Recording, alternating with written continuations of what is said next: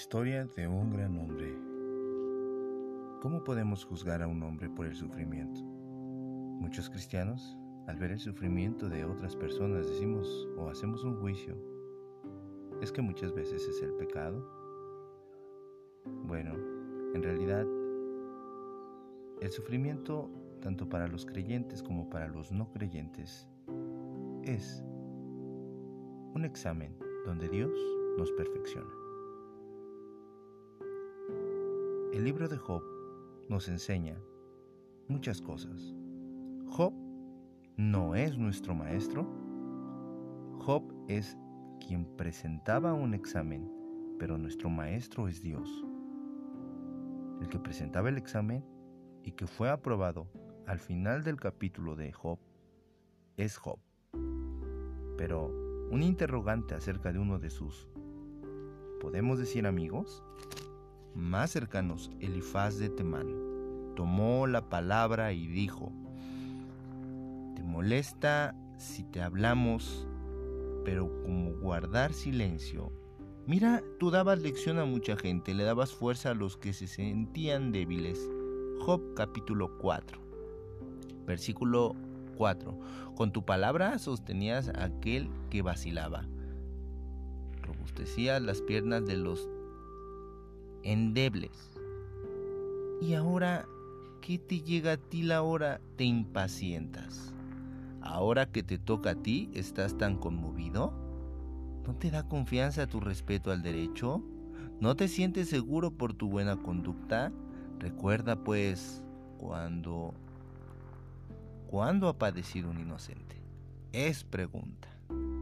Estaban interrogando a Job.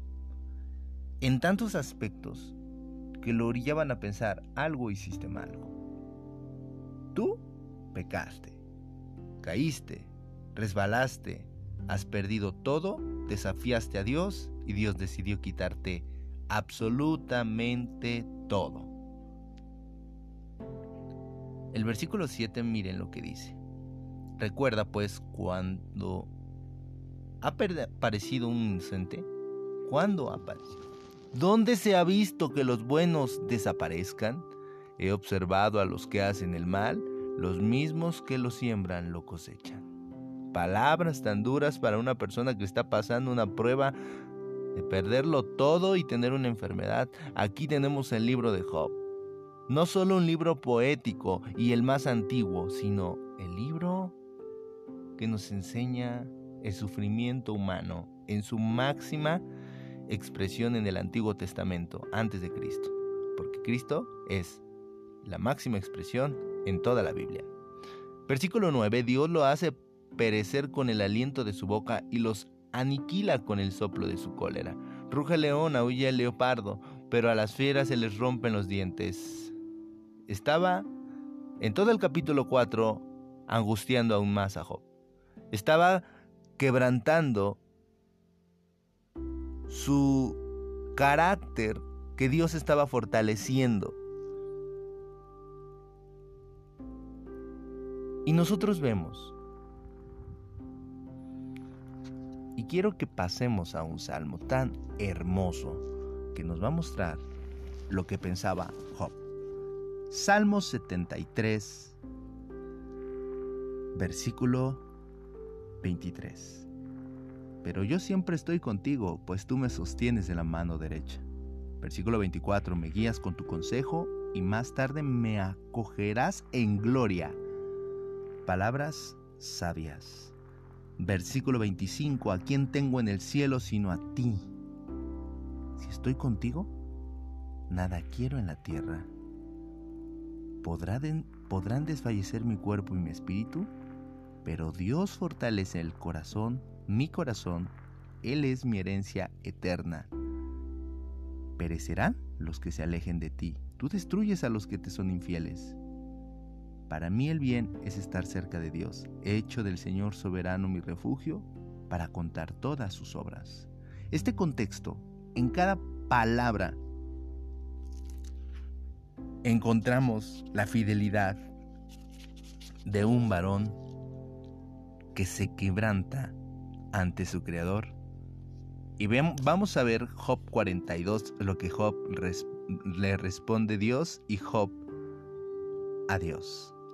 Versículo 1 dice, y Job respondió a Yahweh, reconozco que todo lo puedes.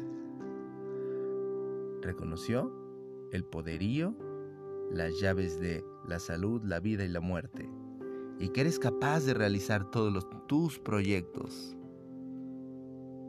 Los proyectos de Dios ejecutados en un hombre para quedar grabados aquí en la palabra.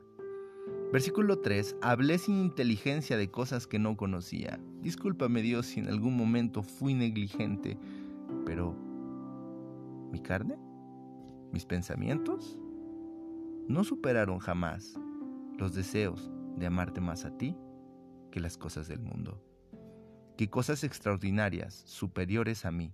Versículo 5. Yo te conocía sola de oídas, pero ahora te han visto mis ojos. Wow. Vemos que Job había oído de ese gran Dios. En el tiempo de Job no estaba la ley de Moisés y no sabía el hombre lo que debía hacer y lo que no debía hacer. Es más, él ni siquiera pertenecía a alguna tribu de Israel. Pero Job estaba clavado y anclado en su corazón el bien de lo que Dios quería que él hiciera. Por eso ofrecía sacrificio y ofrenda. Y lo vemos en el principio de los capítulos. Por esto retiro mis palabras y hago penitencia sobre el polvo y ceniza y la ceniza. Eso quiere decir, he sido redimido, he sido cambiado, he entendido el proyecto que tienes en mi vida. Versículo 7. Yahweh después de hablarle hacia Job se dirigió a Elifaz de Temán. Me siento muy enojado contra ti y contra tus dos amigos porque no hablaron bien de mí como lo hizo mi servidor Job. El hecho de que a veces hablemos mal de una persona que está pasando pruebas nos puede llegar no a juzgar a la persona, sino juzgarnos a nosotros mismos. Debemos cuidar ese aspecto, debemos amar y saber que cuando alguien o nosotros estamos pasando una prueba, no siempre precisamente es por el pecado, es precisamente cuando somos santificados por Dios. Que el Señor les bendiga y que les guarde y que este mensaje llegue a sus corazones en el nombre de Jesús. Iglesia Vencedores por su gracia, agradece su atención. Hasta la próxima.